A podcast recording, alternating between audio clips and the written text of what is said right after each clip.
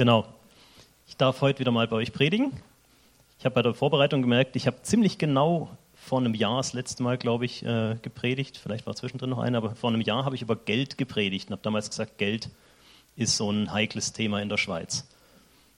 Heute darf ich als Teil von einer äh, Predigtserie, die wir ja momentan am Laufen haben, über Leitung, wieder über ein heikles Thema sprechen. Ich habe in den neuneinhalb Jahren, wo ich jetzt hier wohne, den Eindruck, gewonnen, dass Leitung in der Schweiz wirklich ein heikles Thema ist. Ich habe immer wieder mit Studenten, gerade wo ich in der VBG gearbeitet habe, geredet. Einhellige Meinung war, die Schweizer lassen sich nicht leiten. In dem Sinn spreche ich jetzt wieder mal über ein heikles Thema. Ich darf das ja, ich bin Deutscher. Ähm. Ich weiß nicht, wer die Geschichte mit Bill Heibels in letzter Zeit mitgekriegt hat. Bill Heibels äh, ist oder war Leiter von der Willow Creek Gemeinde in den USA. Willow Creek ist ja so, ein, so eine Riesengemeinde, die auch Gemeindebau unterstützt und dafür Seminare, Kongresse und sowas abhält. Ähm, Bill Heibels ist ähm, dann in letzter Zeit durch die Medien gegangen, weil er seine Machtposition missbraucht hat, weil er ähm, mit mehreren Frauen dann äh, sexuellen Missbrauch begangen hat. Sein Leitungskreis hat ihn dabei gedeckt, hat das also nicht transparent aufgedeckt. Man hat dann zwar irgendwann noch die Kurve gekriegt, hat das geschafft, aber im Grunde genommen ist der Image-Schaden jetzt da. Willow Creek ist jetzt nicht mehr positiv in den Medien, sondern eher sehr negativ. Ähm, passiert in den USA anscheinend auch immer wieder sowas. Ähm, das Problem ist einfach, Bill Heibels wird jetzt nicht mehr als der, der große, positive Leiter gesehen, das man ihn vorher gesehen hat, so ähnlich wie, wie Billy Graham, sondern ja, er hat seine Machtposition missbraucht. Das ist ein bisschen ein Problem, was wir mit Leitung haben. Ein Leiter hat Verantwortung. Ein Leiter darf seine Macht nicht missbrauchen. Er darf seine Stärke, egal ob das körperlich, ob das emotional, ob das geistig ist, nicht gegen seine Untergebenen einsetzen, nicht zu seinem eigenen Vorteil. Ähm, und wir sehen so Beispiele aber immer wieder. Und wenn ich überlege, wie viele richtig gute Leiter mir einfallen, so quer durch die Geschichte, sind das vergleichsweise wenig Namen. Also mir ist Henri Dufour eingefallen, das wenige, was ich von ihm weiß. Nelson Mandela, was ich selbst erlebt habe, mein erster Chef in der Firma. Aber wenn ich jetzt so, sag ich mal, die, die Gesamtheit aller amerikanischen Präsidenten anschaue, die Gesamtheit aller deutschen Kanzler, die Gesamtheit aller Chefs in meiner Firma, da ist die Ausbeute vergleichsweise mager. Also man hat sicher sehr viele mittelmäßige Leiter drin, die, äh, sag ich mal, nicht mehr Schaden machen als Nutzen bringen. Aber ich kann auf Anhieb 20 Leute benennen, die einfach schlicht und ergreifend in der falschen Position sind, die da massiven Schaden anrichten. Ähm, ich denke, das, das ist schon auch was Wichtiges. Jeder ist, denke ich, gegen schlechte Leitung. Niemand von uns will einen schlechten Leiter, einen schlechten Vorgesetzten, einen schlechten Staatsführer auch nicht. Es wird aber heikel, wenn wir schlechte Leitung gleichsetzen mit Leitung allgemein.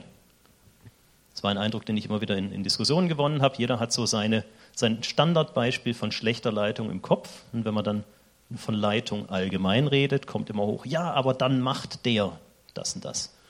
Und das ist relativ egal, ob es jetzt um das nicht mehr Singen von alten Liedern geht oder um Neubau oder darum, dass man seine Macht missbraucht.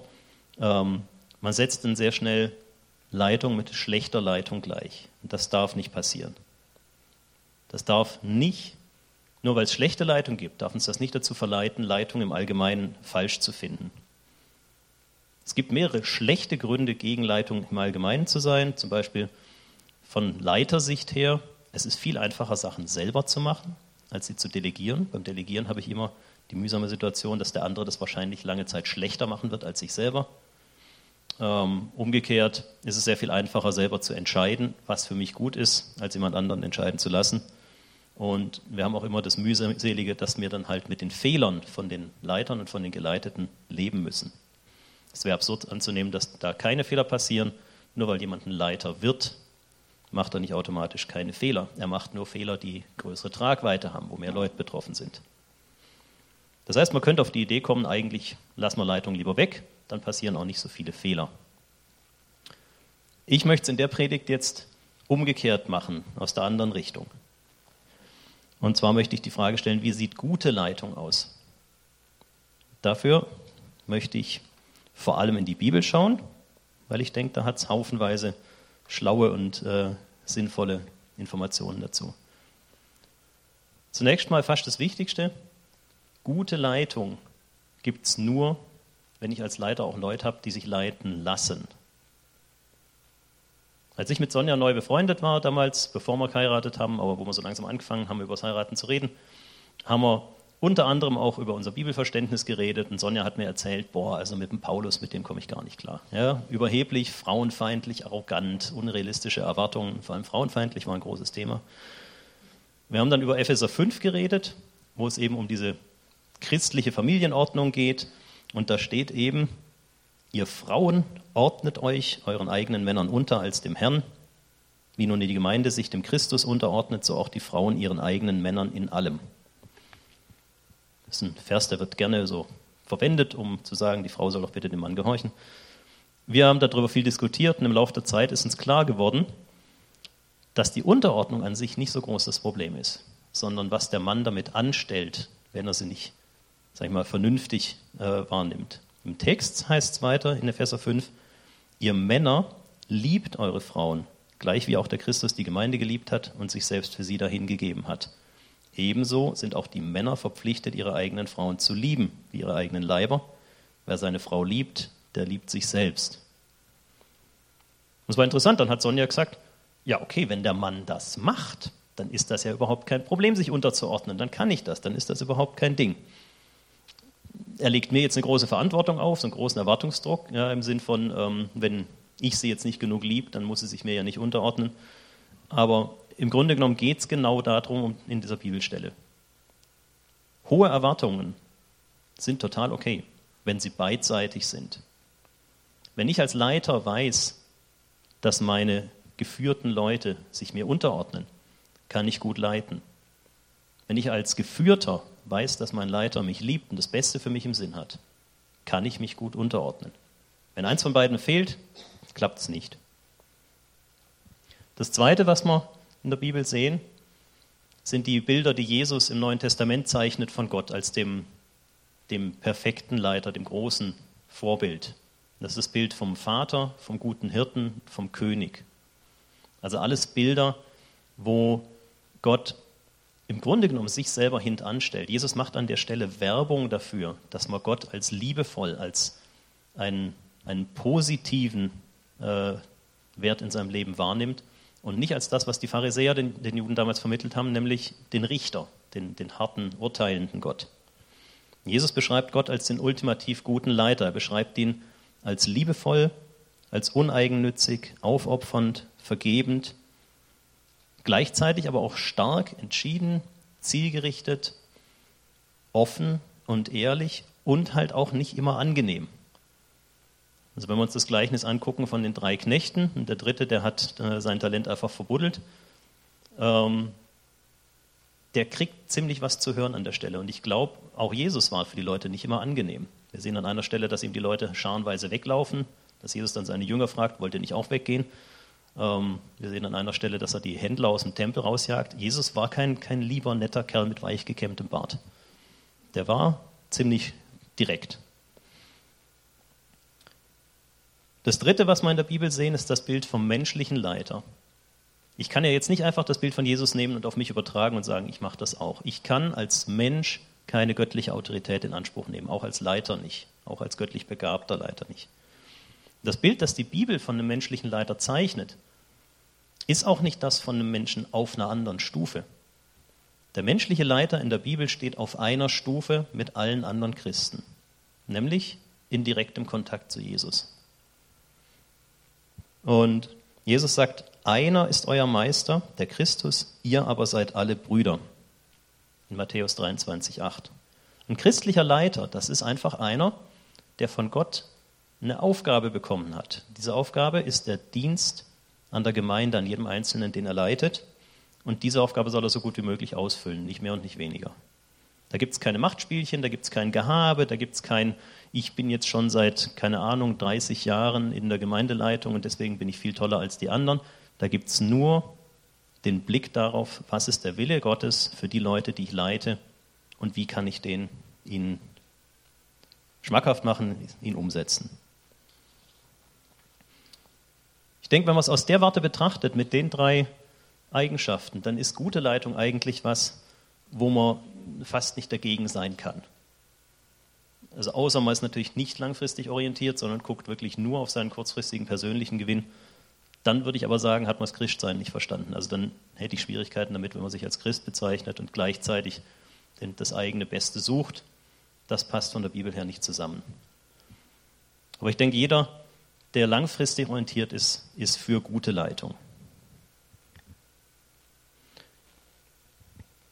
Ich habe dann noch ein paar Gründe zusammengesammelt, warum es sinnvoll ist, gute Leitung gut zu finden. Und zwar gibt es da zum einen die Parallele von Gott und Mensch. Das ist ein recht spannendes Konzept, was wir in der Bibel immer wieder finden. Gott weiß, dass er für die Menschen unsichtbar ist. Er möchte deshalb, dass wir untereinander Bilder dafür sind, wie er mit den Menschen umgeht und auch wie er in der Dreieinigkeit, Gott Vater mit Gott Sohn, unterwegs ist. Also das, was ich als Vater mit meinem Sohn mache, gibt mir ein Bild dafür, wie Gott als Vater mit mir umgeht. Wie ich als Ehemann mit der Sonja umgehe, gibt mir ein Bild dafür, wie Jesus mit der Gemeinde, mit seiner Braut umgeht. Und genauso möchte Gott auch die Leitung als Bild in unserer Gemeinde dafür sehen, wie er uns leitet. Das ist ja genau die Idee bei den Gleichnissen. Es wird etwas bildlich dargestellt, was sonst schwierig zu erklären wäre. Jesus möchte, dass wir uns ihn zum Vorbild nehmen, dass wir in der Leitung ihn als Beispiel haben und dass wir so ihn verherrlichen in unserer Gemeinde, weil darum geht es im Endeffekt in der Gemeinde. Das Zweite, warum wir gute Leitung fördern sollten, ist, es ist eine Gabe Gottes. Es ist ein Geschenk an uns. Und es ist ein explizites Geschenk, von dem wir Nutzen haben sollen. Alle Geistesgaben, die der Paulus in 1. Korinther 12 beschreibt, sind dafür da, dass die Gemeinde aufgebaut wird, dass die Leute in der Gemeinde es besser haben, dass sie sich zu Gott hin entwickeln. Und es wäre sehr schade, wenn wir sagen, diese Gabe kommt zwar von, von, von, Gott, aber wir finden die blöd, wir setzen die nicht ein. Damit würden wir uns im Grunde genommen einen Teil vom Segen abschneiden, den Gott für uns äh, beabsichtigt hatte.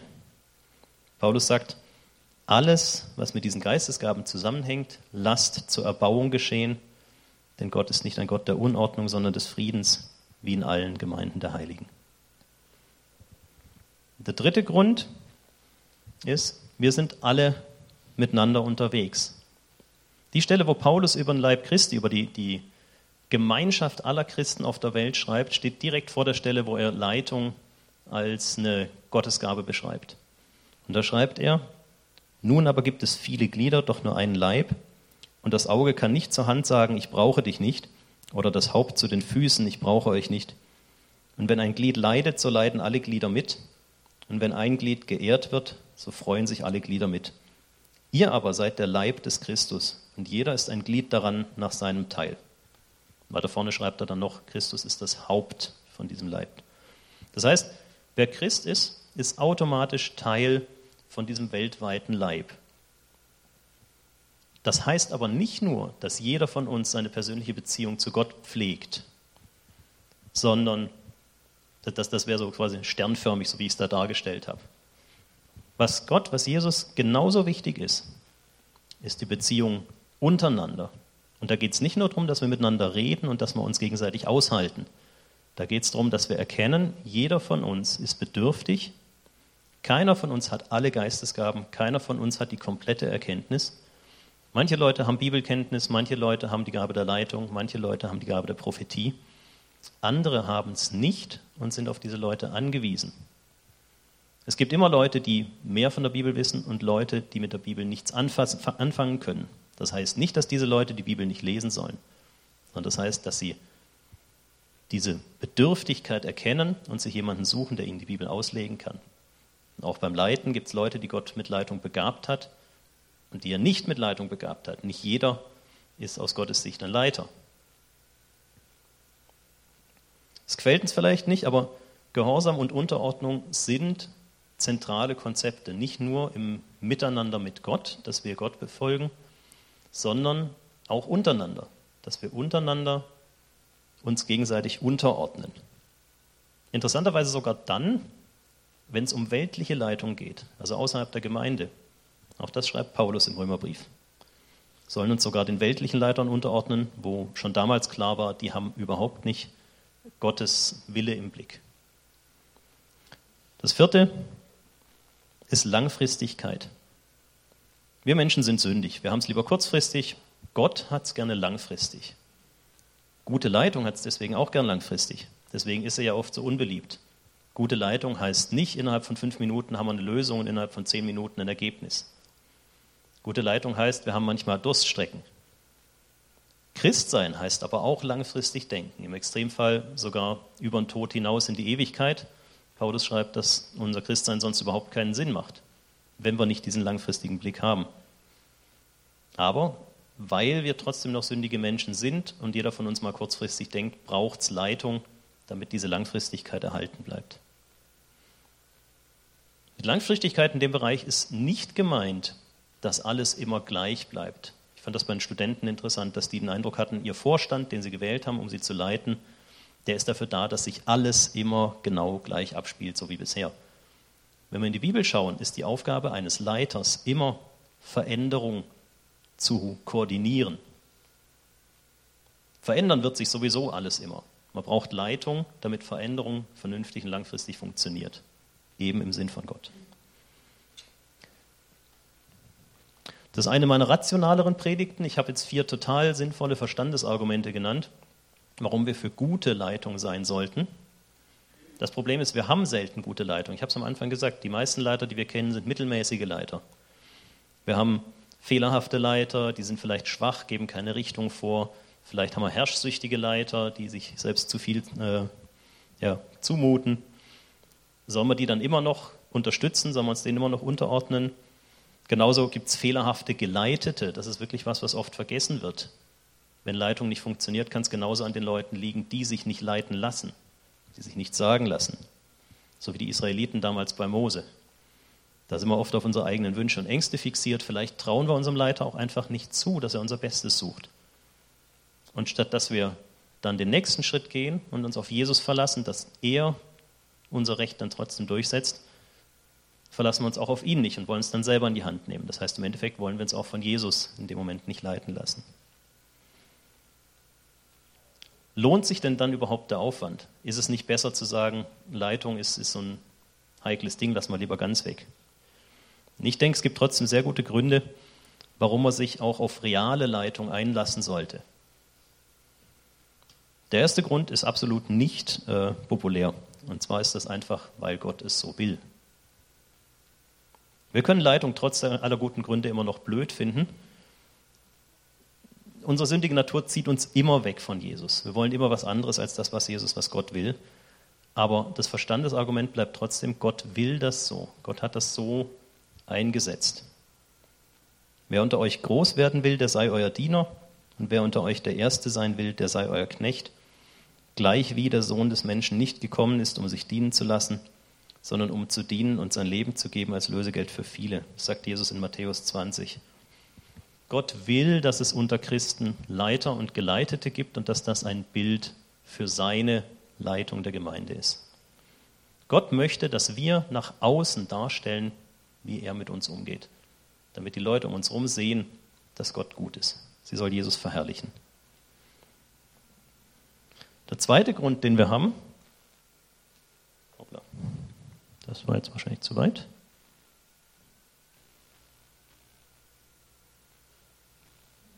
Das ist viel zu weit. Oder? Nee, hier, genau. Der zweite Grund, wir müssen Barmherzigkeit und Demut lernen. Unsere Gemeinde hat nicht das Ziel, Perfektion zu schaffen. Wenn wir alle mal in den Zustand kommen, wo alles perfekt funktioniert, wo ich hier vorne keine falschen Bibelstellen zitiere, mich nicht verspreche, mich nicht verklick, die Band jeden Einsatz schafft, wenn alles wunderbar und perfekt ist, dann sind wir nicht mehr Gemeinde Christi. Dann hat jemand, der fehlerhaft ist, der schwach ist, der krank ist, der einfach eingeschränkt ist in seinen Möglichkeiten, hier keinen Platz mehr und dann fühlt sich auch Jesus hier nicht mehr wohl. Dann sind wir Pharisäer, aber keine Christen. Solange wir auf dieser Welt sind, bleiben wir fehlerhaft. Und wir brauchen die ständige Erinnerung daran, dass wir fehlerhaft sind. Sonst verfallen wir in den Glauben, dass nicht unsere Eigenschaft als Mensch dass Gott uns liebt, das Wichtige ist in der Beziehung zu Gott, sondern unsere Leistung, unsere Fehlerlosigkeit. Fehler gehören einfach dazu. Schuld gehört dazu. Unsere Gemeinde soll Jesus verherrlichen, der uns die Schuld genommen hat. Sie soll nicht uns verherrlichen, weil wir so toll sind und so ein tolles Konzept haben und so, so attraktiv nach außen sind. Und das heißt auch, reale Leiter werden immer Fehler haben. Wer sich leiten lässt, wird dabei immer Fehler machen. Es gehört einfach dazu, es wird passieren. Es ist kein Grund, Leitung abzulehnen. Wir werden einander schuldig werden, immer wieder. Was wir brauchen, ist gegenseitig Vergebung und Offenheit im Umgang mit den Fehlern. So wie Jesus in Matthäus 18 beschreibt, wenn aber dein Bruder an dir gesündigt hat, so geh hin und weise ihn zurecht unter vier Augen. Hört er auf dich, so hast du deinen Bruder gewonnen. Und in weiteren zwei Versen danach beschreibt er dann, was man machen soll, wenn der nicht auf einen hört. Aber das Wichtige an der Stelle ist, den Bruder zu gewinnen, nicht ihn fehlerfrei zu machen. Er wird nicht fehlerfrei werden. Fehler bei einem Leiter sind kein Grund, sich ihm nicht unterzuordnen. Aber dass er Leiter ist, ist auch kein Grund, ihm seine Fehler nicht zu sagen. Und es ist auch für einen Leiter kein Grund, sich dagegen zu wehren, dass man ihm seine Fehler sagt. Ein Leiter ist genauso fehlerhaft wie alle anderen auch.